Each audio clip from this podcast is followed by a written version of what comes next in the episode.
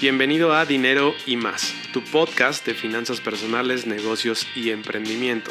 Esta es una producción de Te Quiero Dinero y te dejamos con María y Fernando. Que lo disfrutes. ¿Qué tal? Bienvenido a otro episodio más de tu podcast Dinero y más. Hola, yo soy María. Mi nombre es Fernando. Bienvenido a este podcast en el cual el día de hoy vamos a hablar de cómo aprender a ahorrar dinero. Sí, de hecho consideramos que cada vez más gente es consciente de que ahorrar dinero es importante, sin embargo no saben cómo empezar con este hábito tan importante. Es correcto, y bueno, el primer punto que es muy sencillo, y si tú nos estás escuchando es muy probable que ya estés cumpliendo con el punto número uno, que es querer hacerlo. Quiero ahorrar, quiero ahorrar, y ahora cómo aprendo a hacerlo. Bien, perfecto. Pues realmente si quieres ahorrar seguramente sea porque lo veas como un instrumento para conseguir metas, para conseguir tranquilidad. Para tener un poco más de seguridad, un poco más de estabilidad. Para evitar endeudarte si tienes alguna emergencia o, por ejemplo, si quisieras invertir, tener un capital para invertir. Es correcto. De hecho, eh, generalmente las personas que quieren invertir comienzan su camino primero con un ahorro, ¿no? Y esto eh, me remonta un poco a alguna charla que teníamos con algún otro amigo asesor, que justo nos hacía el ejemplo, ¿no? Si tú, por ejemplo, estás ganando 250 mil pesos al día y requieres 750 mil para iniciar un negocio, bueno, pues tienes que ahorrar lo de tres días, pero al final estás ahorrando.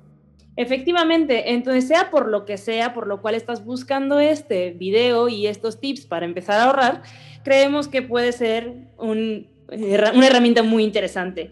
Inicialmente, el instrumento donde lo hagas realmente es irrelevante. Ya en algún otro podcast hablaremos sobre dónde hacerlo, algunos diferentes tipos de instrumentos, pero por ahora te diremos que eso es irrelevante.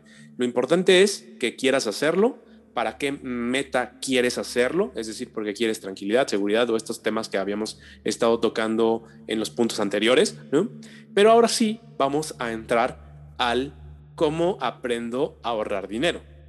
Vamos a esos, seis, tips y el primero sería una importante conciencia de tu situación actual, de tus ingresos, de tus gastos, de si, si, vives por encima de tus posibilidades o estás ajustado a ellas. Y esto a veces eh, se nos puede llegar a complicar si es que no sabemos hacerlo. Es tan sencillo como llevar el registro de tus gastos por un mes, ¿no? Y existen un montón de aplicaciones que te ayudan a esto. Yo te sugiero que si es la primera vez que lo vas a hacer, lo hagas en un papel con lápiz o una pluma y te lo pongas en una bolsa o en la cartera y cada vez que gastes saques este papel y anotes en qué estás gastando. De esta manera vas a poder ser un poco más consciente de qué estás gastando. Los ingresos de una u otra manera son un poco más fáciles de calcular porque generalmente llegan en ciertos periodos, ¿no? Y llegan en cantidades un poco más grandes que así como se va yendo el dinero. De hecho, ese sería el punto uno. Y el punto dos es, como bien decía Fer, querer hacerlo. Y nos lleva a un concepto muy importante. El ahorro es una cuestión de decisión y no de oportunidad. Y entrando un poquito más en el tema, Fer, ¿qué les dirías al respecto de esto? Sí, eso que, toma, que, que tocas es muy importante porque muchas veces cuando ya hacemos un registro o ya somos conscientes de nuestros ingresos y nuestros gastos, sabemos porque tenemos una bola mágica que entre más ganas, más gastas, ¿no? Y que es muy probable que cuando hagas este registro te des cuenta que estás gastando casi igual o tal vez un poco más de lo que estás eh, ganando. Entonces, el tema del ahorro es un tema de decisión y por decisión debes hacerle un hueco justo dentro de esos gastos y comenzar a destinar una cantidad de dinero al tema del ahorro. Si tú eres esas personas que está esperando a que le sobre o que considera que no le alcanza, estás dentro de este grupo de personas que todavía no lo tiene muy claro esa decisión. Entonces te sugerimos que entres a un videíto que tenemos por acá y eh, puedas tener una información complementaria a esto que estás escuchando hoy.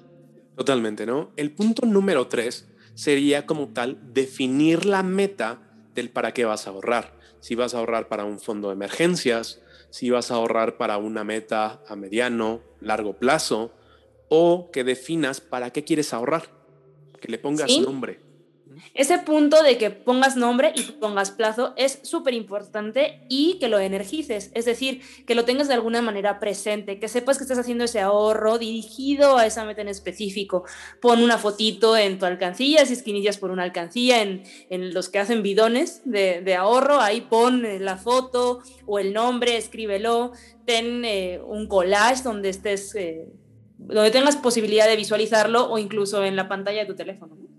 Esta parte es bien importante porque si no le pones meta y tú ya estás ahorrando, es muy probable que cuando se presente alguna cuestión, ya sea imprevisto o algún gusto, ¿no? No le voy a poner nombre ahora mismo. Es muy probable que vayas y corras hacia ese ahorro y te lo gastes completamente y entonces vuelvas a, empezar de cero sin tener realmente o haber conseguido algo realmente importante. ¿No? Si tu meta es conseguir ese gusto, pues bueno, está perfecto, pero ponle nombre desde el principio. Sí, otro punto importante, y ya sería nuestro punto número cuatro, es que de alguna manera inicies con cantidades cómodas, que no te ahorques, que lo hagas de una forma que no te esté costando tanto. Recordemos que es un hábito que no tenías y que empiezas a construir poco a poco. Entonces hazlo en forma cómoda y con una periodicidad que no te genere tanto estrés, sino que te vaya generando satisfacción. Totalmente, ¿no? Y simplemente para reforzar ese tema, al final lo que dice María es muy cierto, es un hábito ¿no? Y tú, por ejemplo, si eres una persona que hace ejercicio o tienes cierto hábito, generalmente no empezamos, por ejemplo, el tema del ejercicio, no lo empezamos de un día para, el otro, ¿no? O sea, si, si te gusta correr y actualmente estás corriendo 10 kilómetros, no sé, cada dos días o diario, seguramente no empezaste corriendo esos 10 kilómetros, tal vez corriste 3, ¿no? Y estabas muerto y poco a poco lo fuiste incrementando hasta llegar justo a lo que querías correr, que eran esos 10 kilómetros. En el caso del ahorro es exactamente igual. Y esto es un arma de doble filo porque mucha gente no empieza porque dice, es que solamente pudiese ahorrar muy poquito. Y entonces como ese poquito nunca lo empieza a hacer, nunca empieza a hacer ese hábito, nunca llega a ahorrar esos 3 mil, 5 mil, 10 mil o 20 mil pesos que realmente quiere ahorrar. ¿No? Pero tienes que empezar por cantidades cómodas y poco a poco tú solito irte presionando, aumentarlo una vez que ya tienes el hábito hecho.